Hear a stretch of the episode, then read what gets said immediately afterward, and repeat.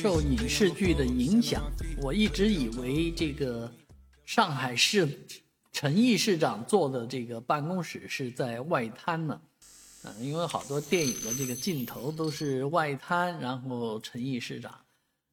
然后就是钟声啊什么的，哎，其实旧的老的上海市政府啊，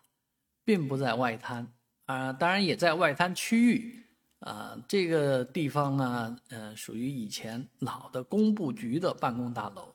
工部局就是当初租界的这么一个联合联合总政府吧。啊，那工部局的这个房子呢，是一个围合型的房子。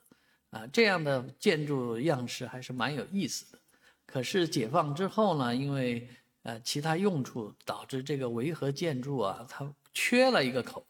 啊，但是最近呢，又将它复原了，所以整个这个历史建筑啊，修旧如旧，啊，已经建好，啊，灯光效果之下，这个旧的上海市政府大楼呢，还是蛮漂亮的，啊，那就这样一个建筑，目前已经展开全球招商，啊，希望引入一些呃大的公司，或者说是一些呃国际型的企业啊。把这地方当总部，啊，这个地方倒是真不错。但是想想一个政府，从来就是一个政府的地方，啊，它的建筑物里面，啊，有很多这个为文化、为其呃这个历史而建的这些东西，啊，又不能动，啊，将来这个新的别的什么机构跑进来做政府的话，是不是很合适啊？做总部的话，可能不太合适。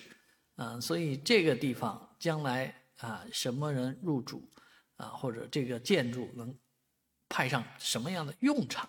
倒真是值得大家一起来动动脑子的。欢迎您在我的视频下方留言，写出您的建议。